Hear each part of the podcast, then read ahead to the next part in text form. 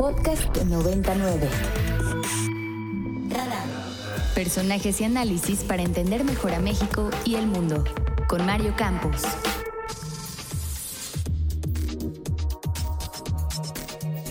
Ocho con 45 minutos. Gracias por seguir con nosotros.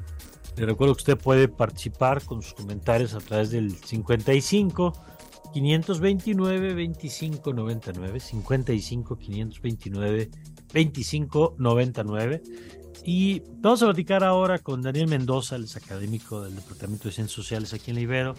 Daniel, bienvenido, muy buen día. Hola, muy buenos días, Mario, ¿cómo estás? Muy bien, eh, Daniel, gracias y con el gusto de saludarte y compartir con nuestros amigos del auditorio, sobre todo con la audiencia más joven, pues eh, sobre la vida, sobre el legado de don Pablo González, eh, Casanova, que falleció el día de ayer y que eh, pues ha sido hoy muy reconocido, bueno, desde ayer y hoy muy reconocido, pues como un constructor de, democracia, como su paso por la UNAM. Cuéntanos y cuéntales, por favor, a nuestros amigos del auditorio. Ok, mira, para entender un poco la vida de Pablo González Casanova, él comenzó sus estudios. Pablo González Casanova es abogado, pero él se forma como sociólogo e historiador, en un momento en el que México no había ni sociólogos ni historiadores. Se empiezan a crear una serie de instituciones, como el Colegio de México, o eh, empiezan a abrirse los posgrados hacia el extranjero, que es donde él realiza su eh, doctorado.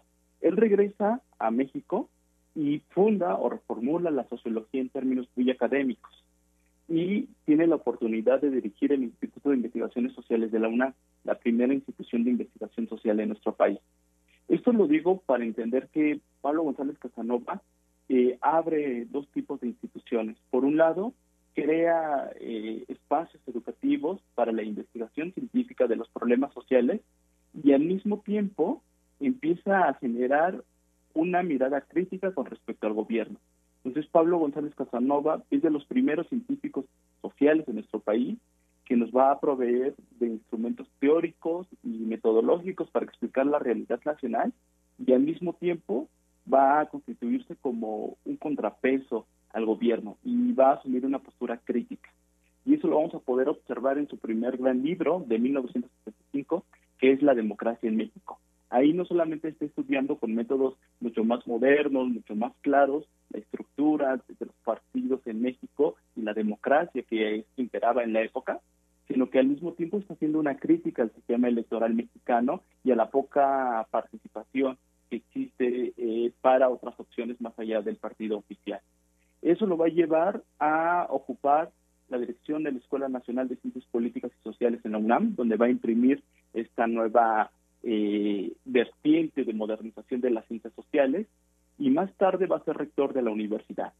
En la universidad va a durar en la rectoría dos años, pero van a ser dos años donde él va a desarrollar el Colegio de Ciencias Sociales y Humanidades con un modelo pedagógico innovador, donde ponen en el centro al estudiante y va a ampliar la capacidad de la universidad a través del sistema de universidad abierta, a través de una serie de seminarios y de acompañamiento entre estudiantes. Entonces, eh, Pablo González Casanova es, por un lado, ese gran científico, ese gran reformador, constructor de instituciones, pero al mismo tiempo se está constituyendo como una figura crítica con respecto a los excesos del poder. Y eso creo que puede ser la mayor herencia que va a tener González Casanova. Y eso lo va a hacer a lo largo de toda su vida profesional y académica.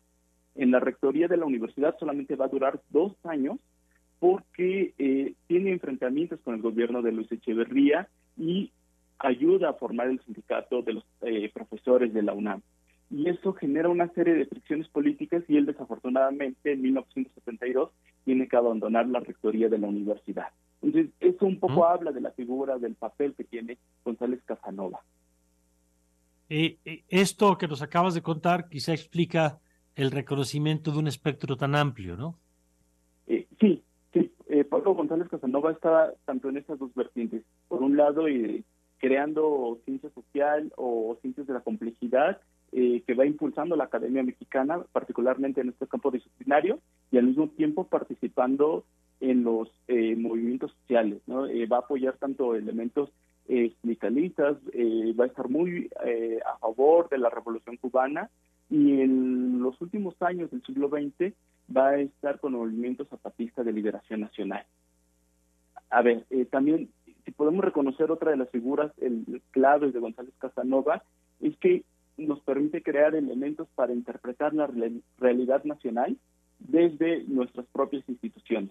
Y él va a crear un concepto junto con Roberto Stavenhagen que habla sobre el colonialismo interno y un poco las condiciones de los pueblos eh, indígenas eh, en nuestro país y cómo estas condiciones de desigualdad se siguen reproduciendo aún en las fronteras externas. ¿no? Eh, eso es muy valioso porque va contracorriente de lo que la mayoría de los científicos sociales en la época decía, ¿no? Una integración de los pueblos indígenas y un poco olvidar las tradiciones y los elementos de los que parte. Y González Casanova va a decir, no, eh, eso que generamos y esas propuestas de política pública son parte de un colonialismo interno. Tenemos que buscar hacia el reconocimiento, tenemos no buscar la integración, sino la convivencia con la diversidad. Y eso es algo muy importante de González Casanova, ¿no? Muy bien. Pues yo te agradezco mucho, Daniel, que nos compartes toda esta información, este análisis de la vida y obra de Pablo González Casanova. Por nada, por nada. Y un abrazo. Gracias. Gracias igualmente. Daniel Mendoza es académico del Departamento de Ciencias Sociales de la Ibero. Para más contenidos como este, descarga nuestra aplicación disponible para Android y iOS o visita ibero909.fm.